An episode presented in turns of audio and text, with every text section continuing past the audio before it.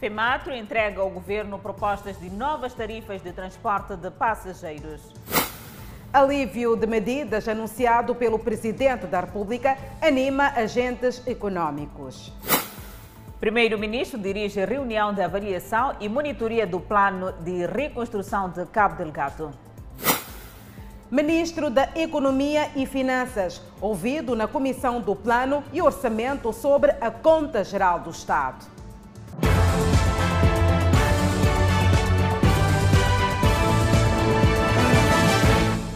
Boa noite, estamos em direto e em simultâneo com a Rádio Miramar e as plataformas digitais. A Federação Moçambicana das Associações de Transportes entregou hoje ao Governo uma nova tabela de tarifas de transporte de passageiros. A FEMATRO espera que a mesma seja aprovada por considerar gritante a subida do preço dos combustíveis. Por dias, a subida do preço dos combustíveis poderá ter impacto na tarifa de transporte. Senhor Cláudio, utente de transporte público, está preocupado. Se tem uma preocupação, né? É já que você conhece, as nossas condições de vida não são as favoráveis. Há muita pobreza com essas pandemias, muita gente está desempregada. Daí que estamos muito preocupados. O exercício diário para aceder a vários destinos chega a ser penoso para muitos. Uma provável subida da tarifa de transporte de passageiros que preocupa quem depende deste meio eh, de transporte dizem já se ressentir da subida do preço do chapa com as famosas ligações.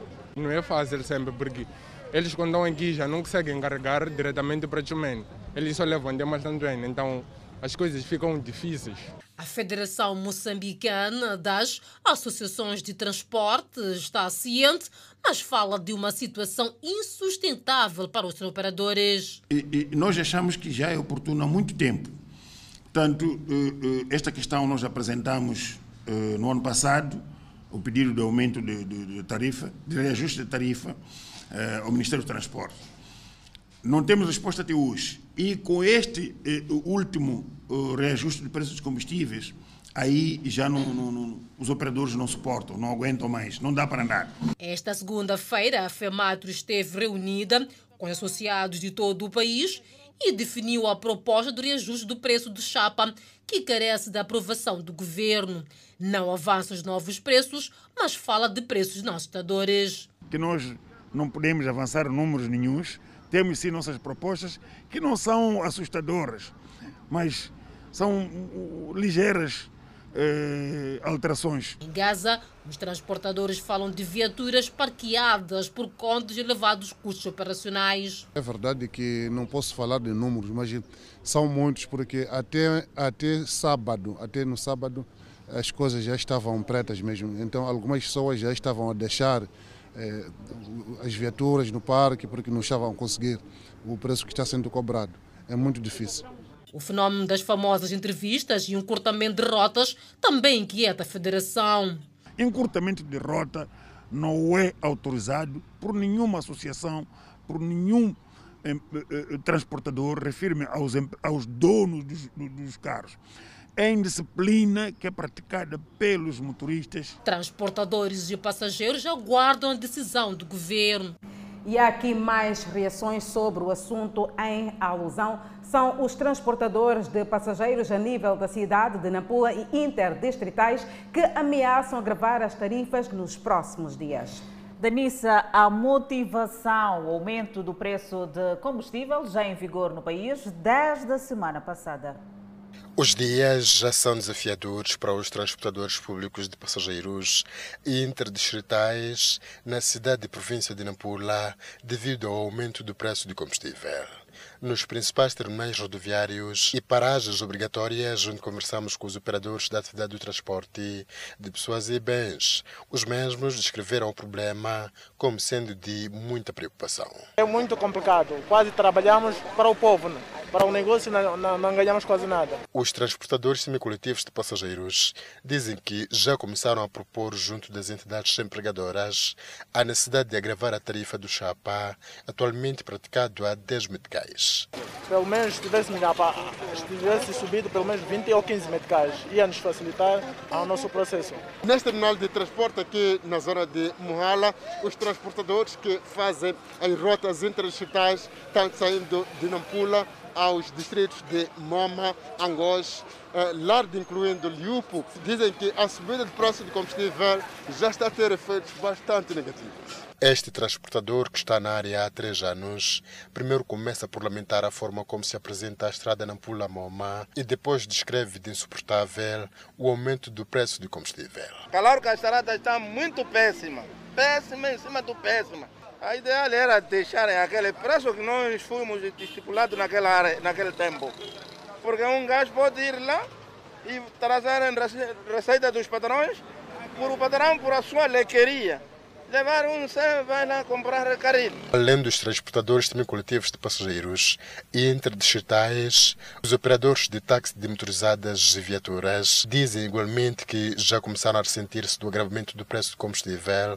Por isso, ao cobrar os seus clientes, fazem-no pensando no preço atualmente praticado. E vamos falar do impacto do mau tempo. A cidade de Maputo registra ocorrência de chuva em algum momento com trovoada e o registro da precipitação causou inundações em algumas ruas. É isso mesmo, Adelaide. O mau tempo criou também constrangimentos. O caso de engarrafamento e em algum momento ressentiu-se da falta de transporte. Para termos mais detalhes desta informação, aqui para o Fala Moçambique junta-se o jornalista Edson Muyanca. Edson, boa noite. Qual é o ponto de situação nesta noite?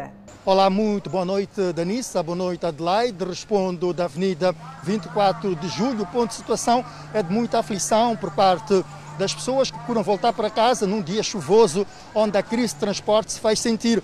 O congestionamento provocou uh, grande, grandes dificuldades aos automobilistas no dia de hoje. Sabe-se que nas principais avenidas, algumas avenidas da cidade de Maputo, como a Avenida 25, uh, na Baixa da cidade, a situação esteve caótica, não se andava em várias vias aqui da cidade. As pessoas tiveram, os automobilistas, melhor dizendo, tiveram até de desligar as suas viaturas e ficar algum tempo à espera que a situação melhorasse. Esse cenário registrou-se em várias, várias mesmo vias ao sair da cidade. As pessoas que eh, não podiam, não tinham como eh, alternativa usar eh, passa, pronto, usar vias uh, que pudessem esquivar do congestionamento, tudo porque uh, na, em alguns bairros uh, a situação das vias, enchentes nas, em alguns bairros, em algumas vias de alguns bairros não permitia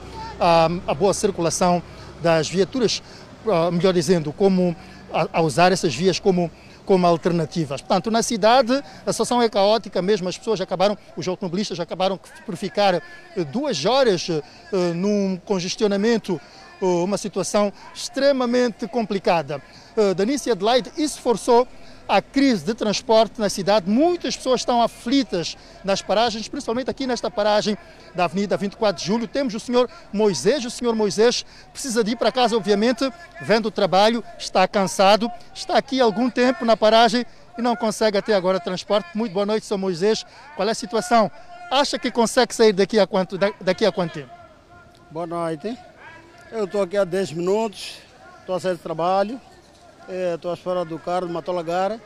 É, daqui, pelo menos, já chegou mais bomba. Daqui a nada é de sair daqui. Tem essa esperança? Lá está. Tem essa esperança de sair daqui a nada? Então, esse está buzinado de Matolagara. Já vou apanhar ele e vou para casa. Muito bem, obrigado.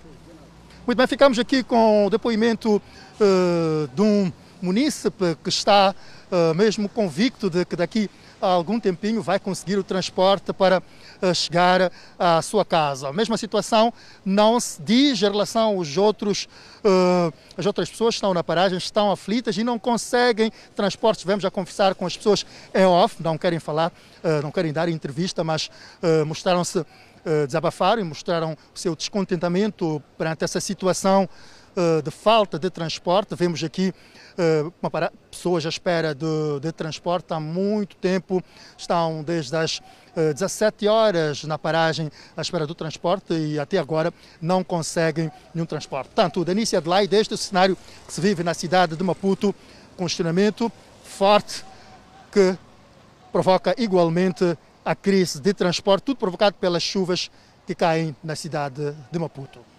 Muito obrigada, Edson Muyanga, por esta pronta intervenção aqui para o Fala Moçambique. Esta segunda-feira, que praticamente se ressentiu em muitos pontos da zona sul do país, aqui a ocorrência de chuvas, em algum momento sendo chuvas fortes, também acompanhadas por trovoada. É verdade, Danissa, esta ocorrência de chuva, afinal de contas, estamos na época chuvosa. E desta feita, damos seguimento a esta notícia. Segundo o município de Matola, já está na fase final o projeto de construção de uma vala para retenção da água no bairro do Fomento, que muito sofre durante a época chuvosa. Inundações, valas entupidas, água que entra dentro dos quintais e casas. É desta forma que os moradores do bairro do Fomento, na Matola, descrevem a época chuvosa. No Fomento está ficamos mal mesmo. Hum, se chove aqui, para as crianças andarem, mesmo nós, ei, estás muito mal. Às vezes água entra até nas casas. E com esse lixo piora na época chuvosa? Piora muito, mosquitos. Hélia Armando vive nesta residência há anos com os seus filhos e marido. Ela diz que os residentes deste bairro começam já a temer o pior.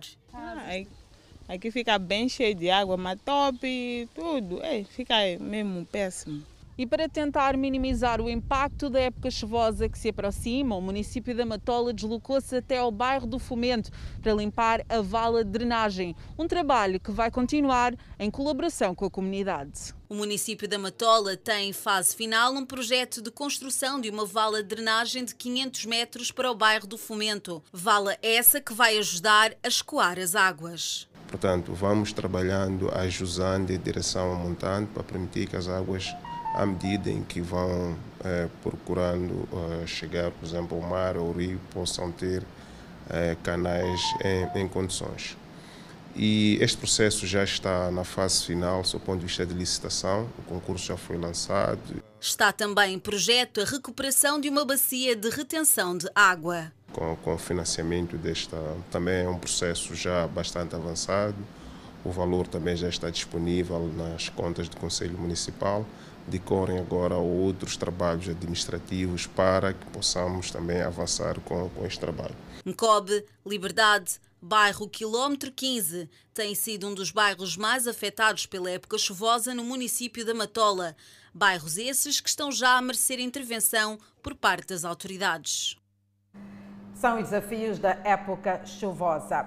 Já está em vigor o novo decreto ministerial anunciado na noite de ontem pelo Presidente da República, Felipe Nhusse. Munícipes de Maputo e Matola consideram que o governo fez uma gestão digna de realce da pandemia e conseguiu contrariar as projeções pessimistas. O abrandamento progressivo das medidas restritivas continua a colher consensos em vários setores da sociedade. Entre outras medidas, o Presidente da República estendeu o recolher obrigatório, que passa para as zero horas, alargamento do horário de funcionamento de supermercados, que passa das 9 às 20 horas. Acho que foi positivo. Então, o que a gente tem que fazer agora é manter-se acautelados e continuar a cumprir, né? O alargamento do horário de funcionamento de serviços públicos e privados e a reabertura de bares. Quem também teve que ficar muito tempo com o negócio condicionado são gestores eh, de bares que tiveram que ficar muito tempo encerrados. A esta altura, acolhem a medida com satisfação. Sim, sim, sim, sim, porque como bem sabemos, ficamos no período com os bares fechados, então no que diz a faturação da casa baixou também um bocadinho. Os gestores de estabelecimentos falam de restrições que obrigaram a apertos. Esperamos que as coisas, não, não digamos que voltem ao normal, né? mas que elas possam tomar um outro rumo. Possamos estar cientes que o Covid também não acabou. Os municípios consideram que, apesar do abrandamento das medidas, não é tempo de baixar a guarda. Por mais que a população em geral, todos nós somos teimosos, né? Em algum momento sempre criávamos aquela teimosia quando o presidente dava uma ordem. Epá, nem agora alguns encontram nas ruas, bebendo, fazendo aquelas festas, assim, de qualquer maneira. E apelam à responsabilidade individual para o retardamento de possíveis vagas. Apesar de alguns de nós termos negligenciado, mas é preciso muita força pela nossa parte para que esta pandemia mantenha-se do modo como está. O Presidente da República diz que o alívio das medidas é resultado da responsabilidade dos moçambicanos, apesar de alguns constrangimentos. Mas diz que não é o fim da pandemia. Esta evolução diferenciada da pandemia do mundo deve servir de alerta para todos nós. Não se deve confundir a melhoria da situação epidemiológica no nosso país, na nossa região em África, como o fim da pandemia. O jurista Paulino Costa considera que Moçambique fez uma gestão de reconhecimento internacional da pandemia, contrariando as progressões pessimistas. Se olharmos para aquilo que eram as projeções dos estudos lá de OMS, OMS, tanto a ideia era de que aqui os cadáveres andariam aí pela rua, de qualquer maneira não conseguiríamos responder à demanda. Então, é dentro desse contexto que eu acho que sim, nós conseguimos fazer gestão. Até do ponto de vista de alimentação, por exemplo.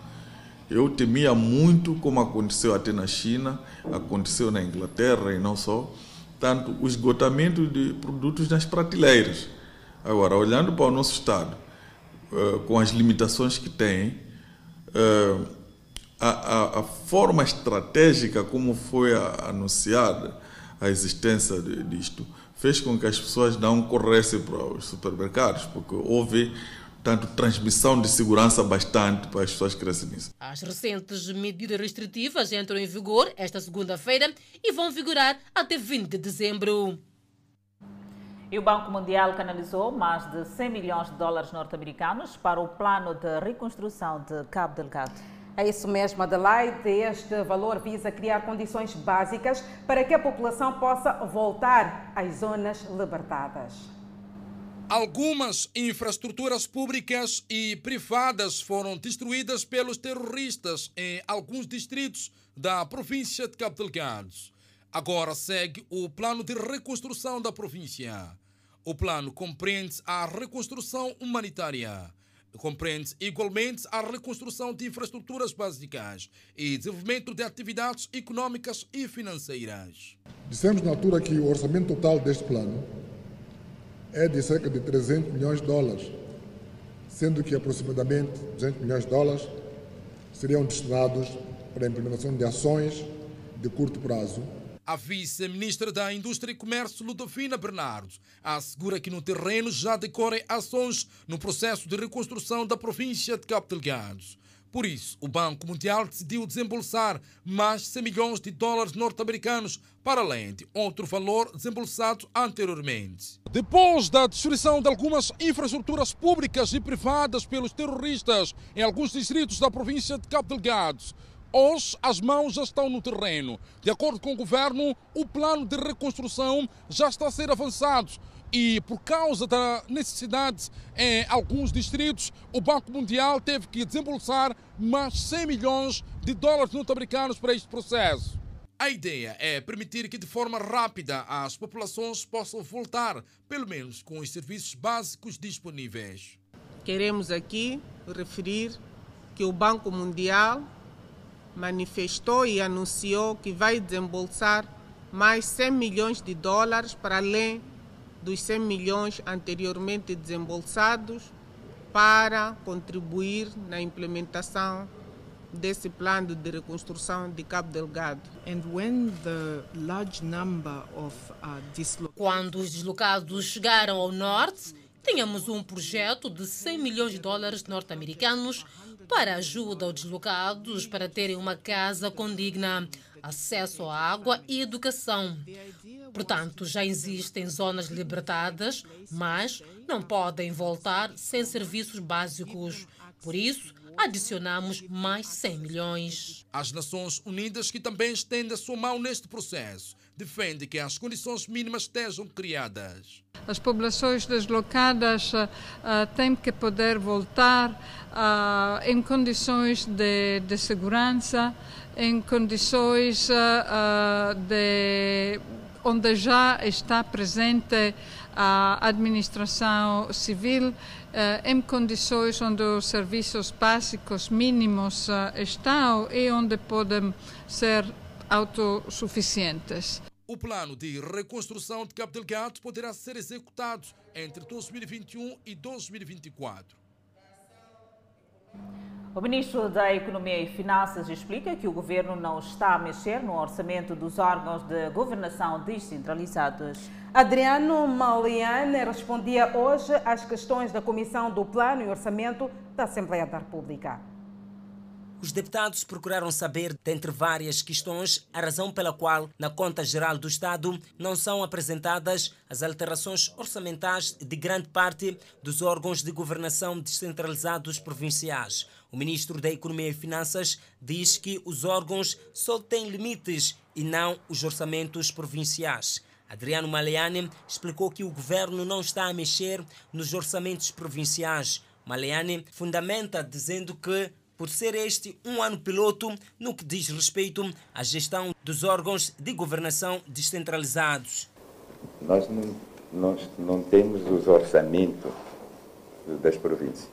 A lei 16/2019 o que diz da competência ao governo para transferir limite e depois desse limite os órgãos de governação descentralizada eh, fazem o que têm de fazer no seu plano provincial, que depois submete à Assembleia Provincial. Os deputados da Assembleia da República procuraram saber ainda sobre a disparidade entre a Conta Geral do Estado 2020 e o balancete orçamental apresentado às direções provinciais de trabalho nas províncias de Manica, Tete, Inhambane e Gaza e estamos a trabalhar, ainda continuamos à espera também de um posicionamento muito claro sobre o que é que terá acontecido.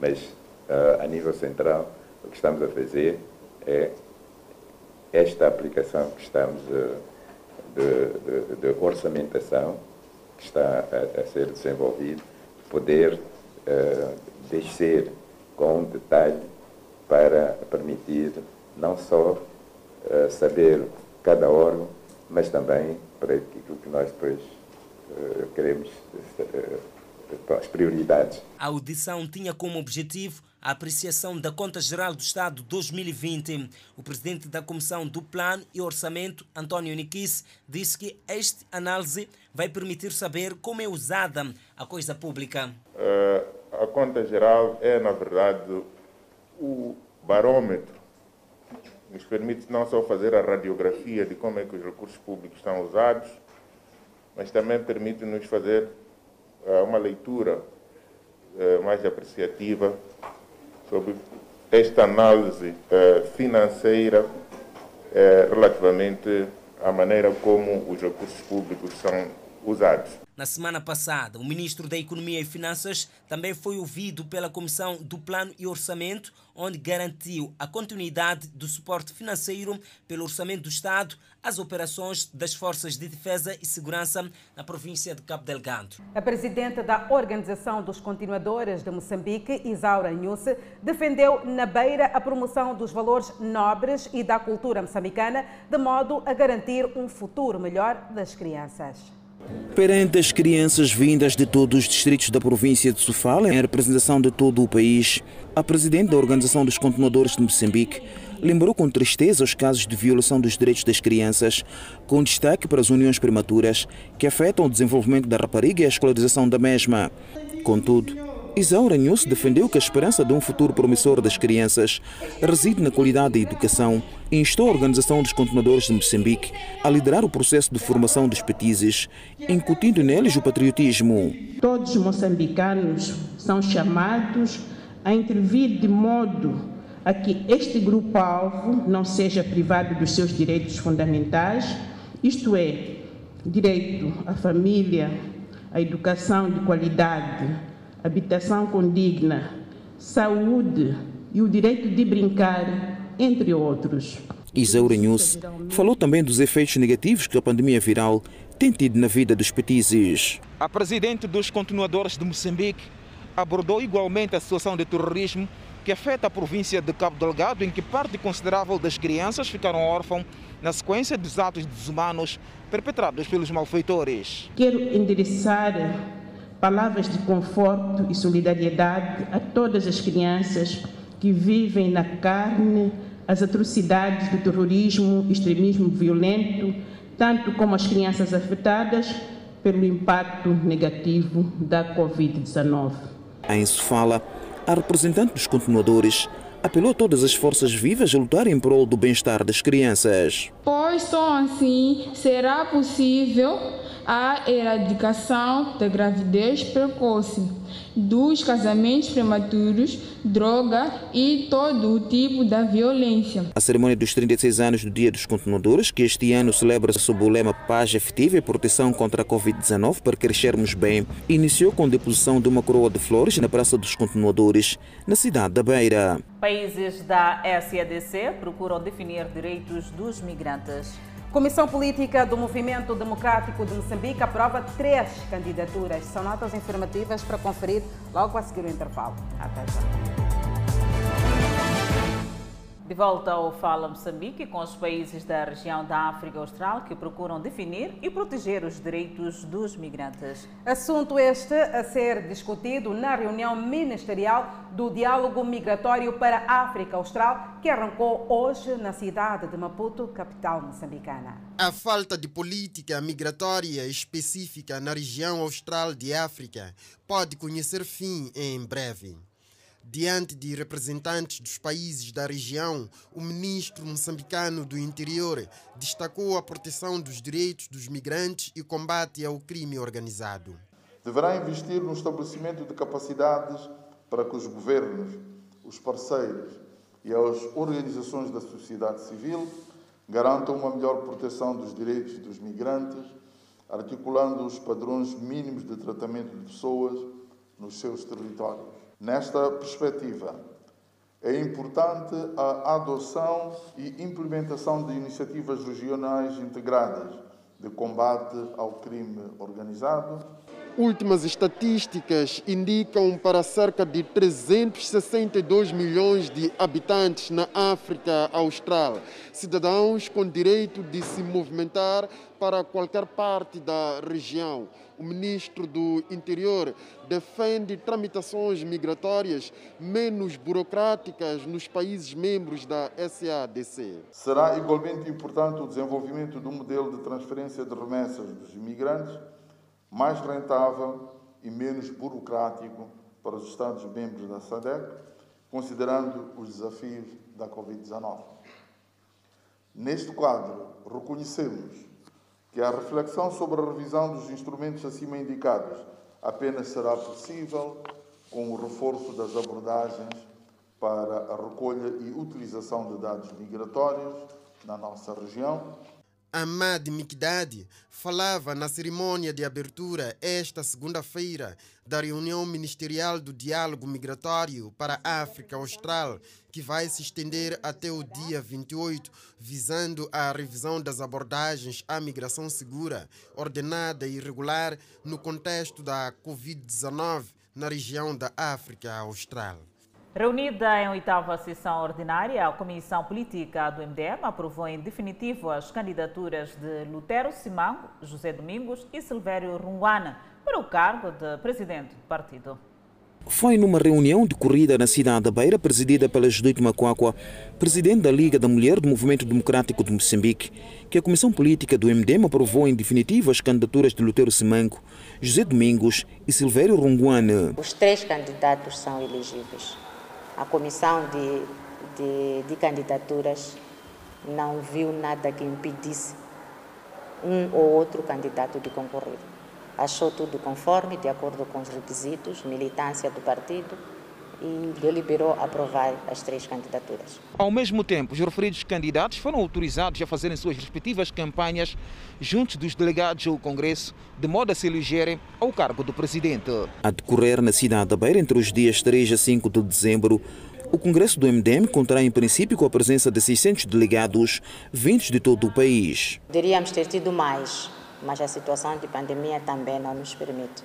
E vamos submeter já na próxima semana a nossa carta ao Ministério da Justiça a pedirmos autorização para que se realize o nosso congresso com esse número de 600 pessoas. A Comissão Política do MDM deliberou que 30 de outubro é a data limite para as províncias enviarem ao Gabinete Central as listas dos delegados e os temas a serem debatidos no Congresso. Que será com base nesses temas do Congresso que vai se elaborar o programa político do MDM, assim como também em relação à revisão dos estatutos. O, o nosso estatuto tem um vazio em relação a quem substitui o presidente em caso de impedimento. Então, as delegações provinciais, delegações distritais também estão-se a debruçar-se sobre isso. Para além de debater os temas internos do partido, a Comissão Política do MDM passou também a revista a situação política, social e econômica do país. O anúncio da retoma dos torneios de alta competição e movimentação das camadas de formação nas diferentes modalidades desportivas no país anima desportistas. Foram sensivelmente dois anos sem competições nas diferentes modalidades desportivas no país por conta dos números elevados de casos de Covid-19. A situação da pandemia melhorou e o Presidente da República anunciou a retoma dos torneios de alta competição em todas as províncias do país. Portanto, vamos fazer o campeonato provincial. Eu também gostaria de assistir, mas temos que cumprir. Gostei de ouvir algumas províncias que já têm vacinas que dão para isso. À semelhança de outras modalidades, muitos jogadores das categorias de formação de equipas de basquetebol ficaram prejudicados com um longo período de paragem. Segundo Miguel Guambe, treinador e coordenador do Departamento de Basquetebol do Clube de Desportos da Costa do Sol, os próximos meses serão fundamentais para a recuperação do tempo perdido. O maior impacto serão aqueles que eram juvenis ou no, após o primeiro ano de júnior, que nem vão fazer a época de júnior. Portanto, aqueles que, que, que, que faziam, na altura, tinham 17 anos, iam entrar para os júniores e iriam fazer, nós fazemos três épocas, mas esses que é capaz de ser um número grande, vão, teriam que ir logo para os séniores, portanto, sem fazer a época de júniores, irem para os séniores.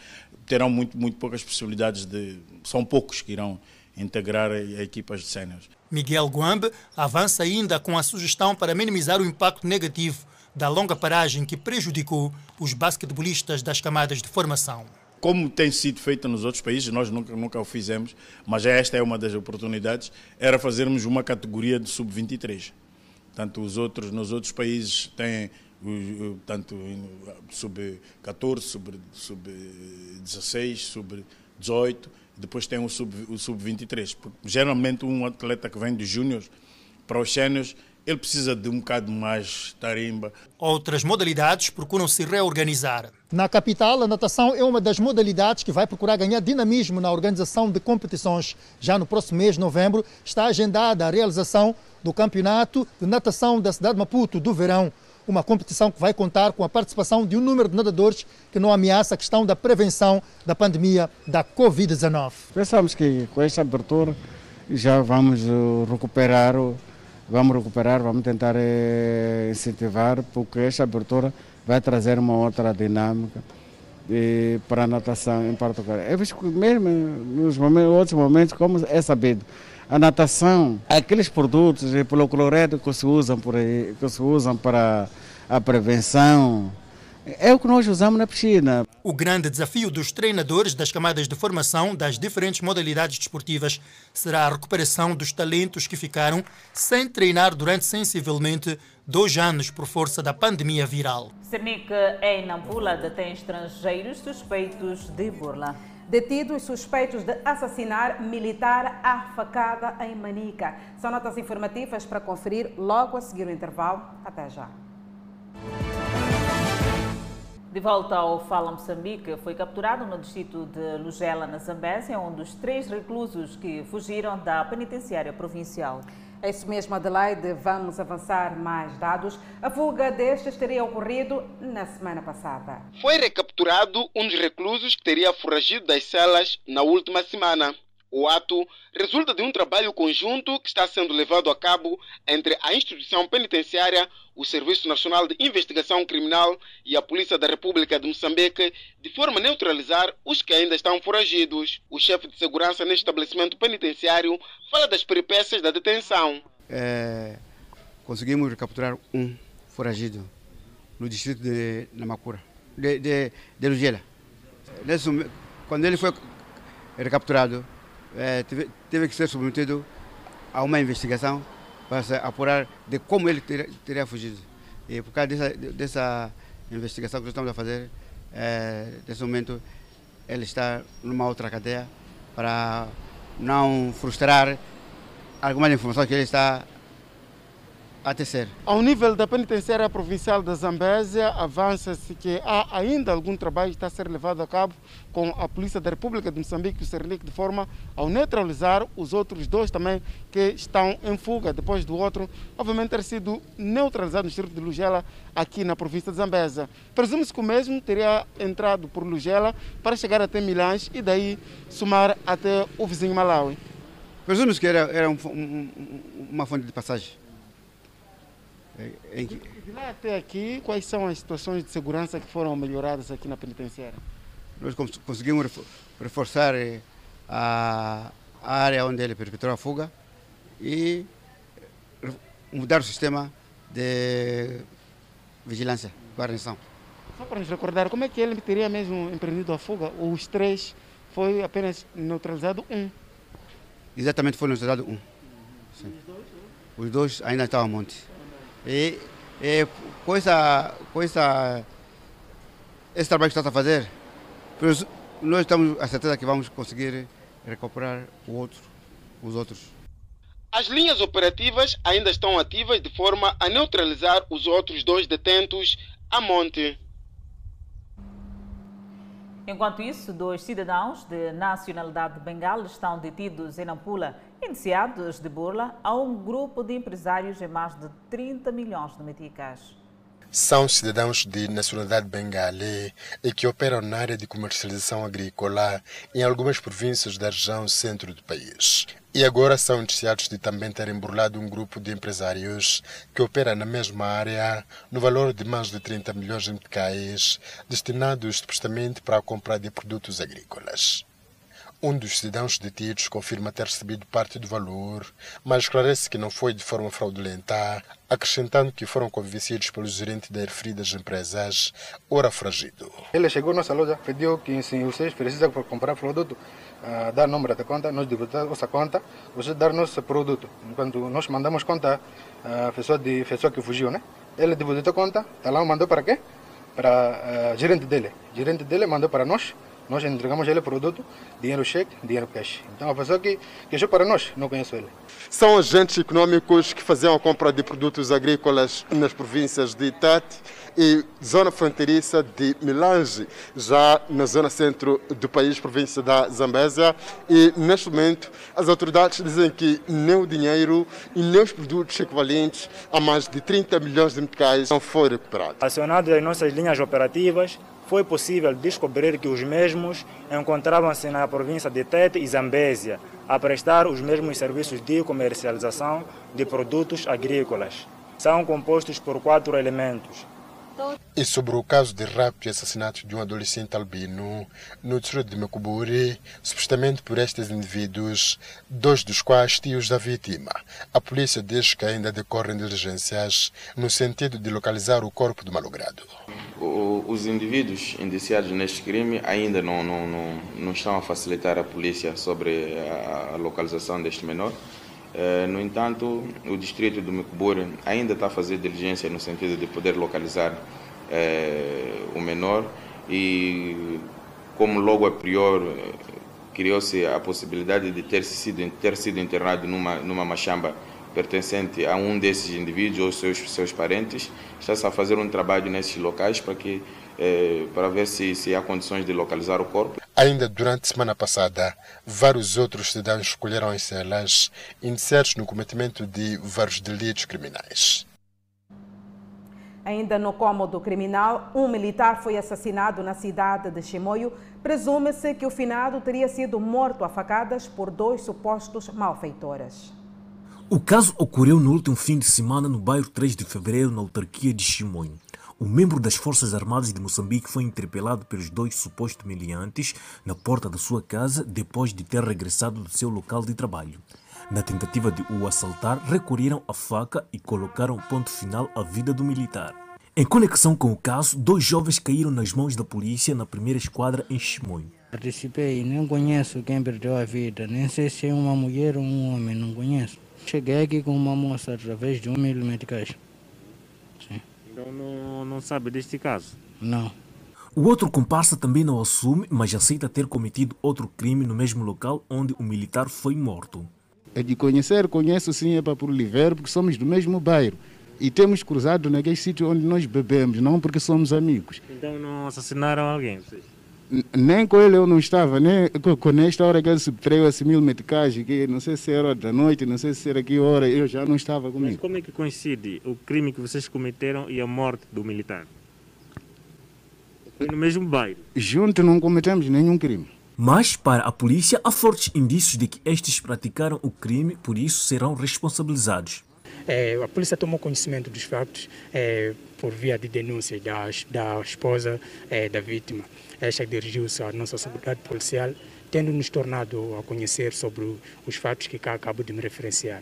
É, daí emergiu um trabalho de inteligência que culminou com a neutralização deste, é, deste neste caso, e não só, bem como a respectiva peça já foi lavrada, visando responsabilizá-los criminalmente. É um crime macabro que chocou a sociedade na província de Manica.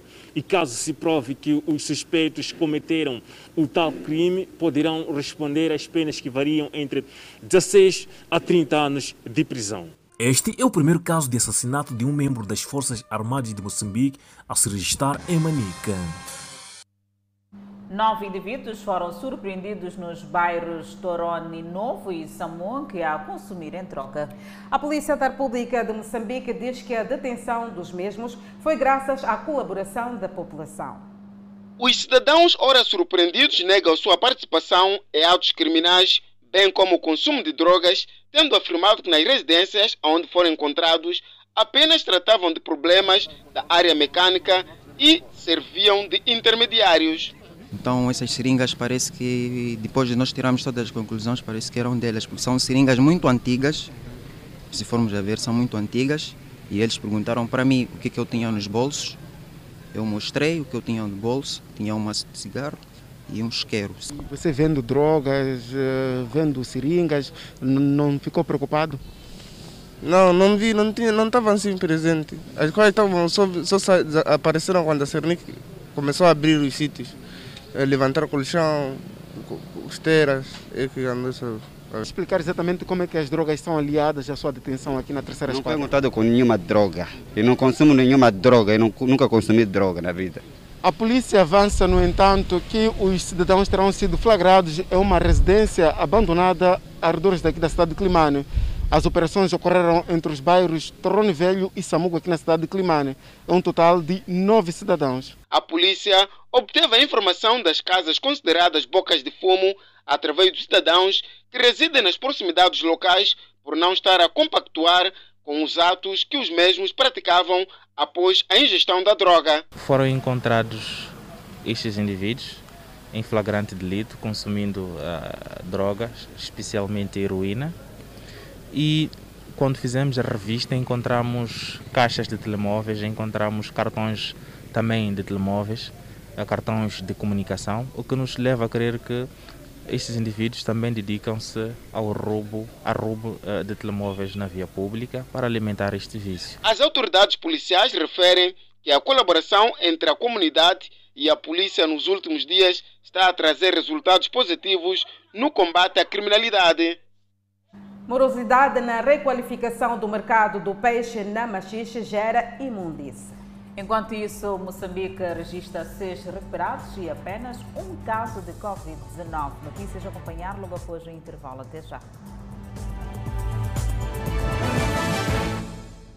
É o Fala Moçambique que está de volta. Demora na requalificação do mercado do peixe na Machixe, na província de Inhambane, está a gerar imundície. Já passa quase um ano desde que os vendedores de peixe foram retirados deste alpendre para um outro lugar que estão a ocupar de forma provisória para dar lugar às obras de requalificação deste mercado. Enquanto as obras não arrancam, várias pessoas usam o mesmo para depositar restos de comida, vestuário e outro tipo de produtos, deixando imundo o local.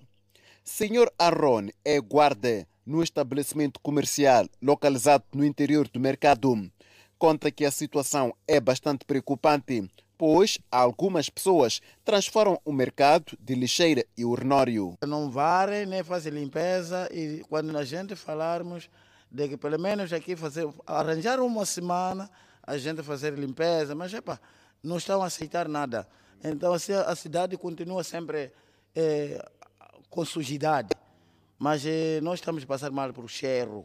Esta vendedeira fez perceber que, desde que os vendedores de peixe foram retirados deste alpendre, o mesmo transformou-se num lugar de difícil acesso devido ao lixo. Naquele tempo que havia pessoas aqui a vender, esta situação toda não aparecia. A pessoa sentia vergonha entrar a fazer necessidade, é só ver os corredores. Estão super xixi, tudo isto cheira mal. Então, antigamente, quando havia aquelas pessoas que vendiam aqui, não havia estas coisas. Fazer um pouco de limpeza para já ficar limpo, não é que fica melhor. Epa, sempre quando a gente estamos ali fora, as pessoas saem dali, correm numa de que querem fazer necessidade. Além do lixo que se encontra espalhado um pouco por todo o mercado, caracterizado por fezes e urina, os utentes também estão preocupados com a existência de muitas bancas que não estão em funcionamento. São muitas construídas com base em material convencional, mas que não estão operacionais. Segundo contam, as mesmas servem como abrigo para os malfeitores. Yeah, mas eh, há uns bandidos também que estão a chegar a entrar.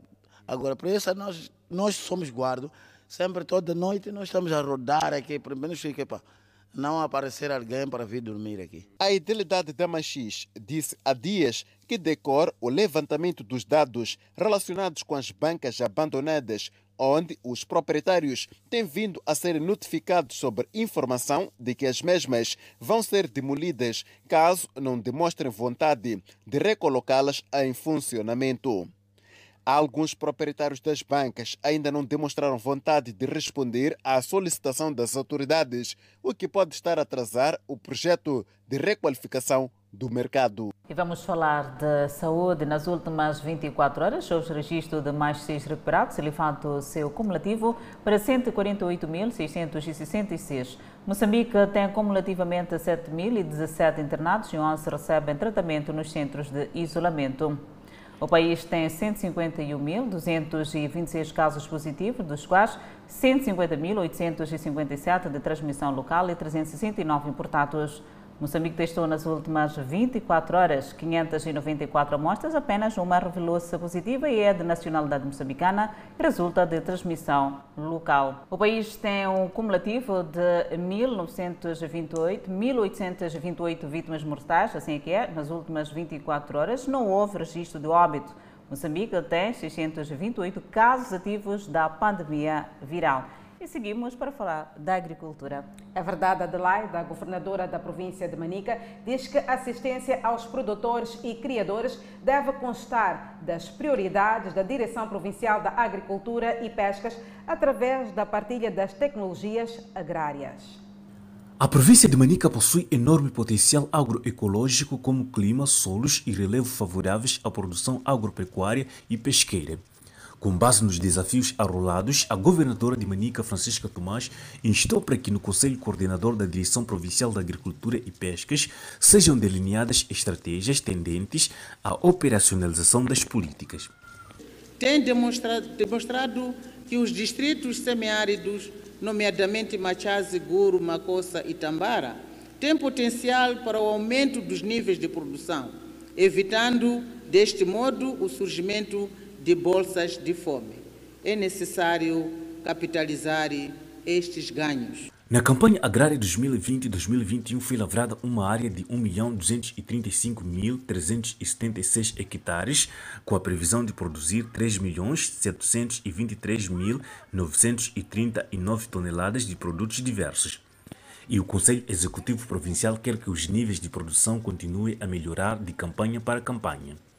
Como Conselho Executivo Provincial, é nosso desejo que os níveis de produção continuem a melhorar de campanha para campanha, devendo-se para tal concentrar os esforços na orientação dos produtores para o aproveitamento integral dos regadios, dos sistemas de rega, bem como a produção de hortícolas nas zonas baixas.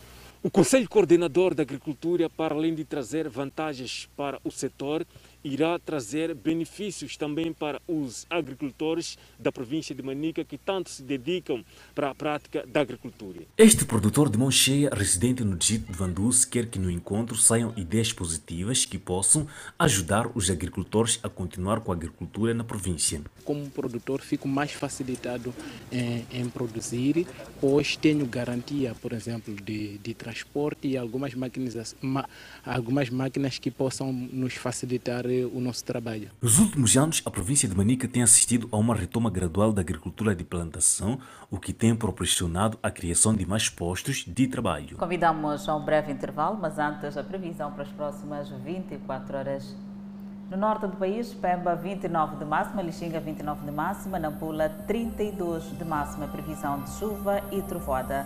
Seguimos ao centro do país, Teta 37 de máxima, Quilimane 35, Chimoio 28, Beira 27. Já na zona sul do país, Vilanculo de máxima poderá registrar 30, Inhambane 29, Xaixai 26 e Maputo cidade capital de máxima poderá registrar 26 graus Celsius e uma mínima de 18, previsão de chuva.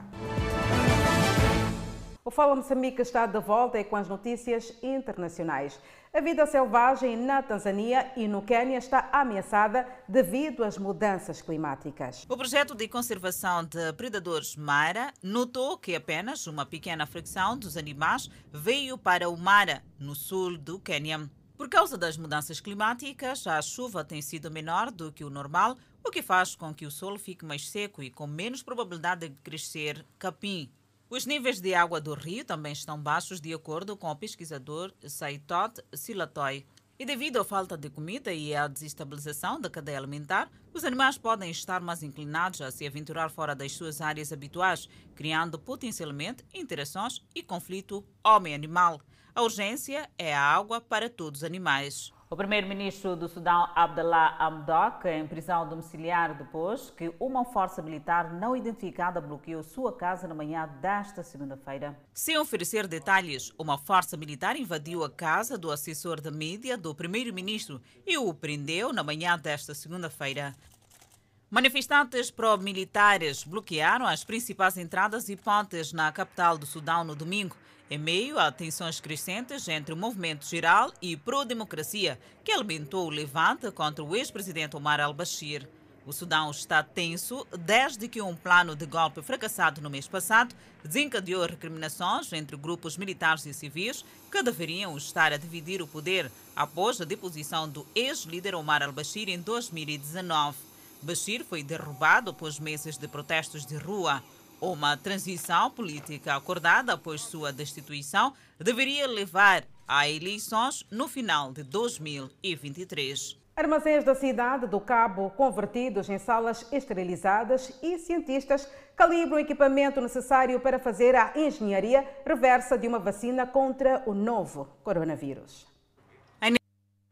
O Fala Moçambique fica por aqui. Obrigada pela atenção dispensada. Fique agora com as emoções da telenovela Gênesis. Boa noite. Nós voltamos a estar juntos amanhã, à mesma hora, aqui no seu jornal Eleito. Até lá. Fique bem.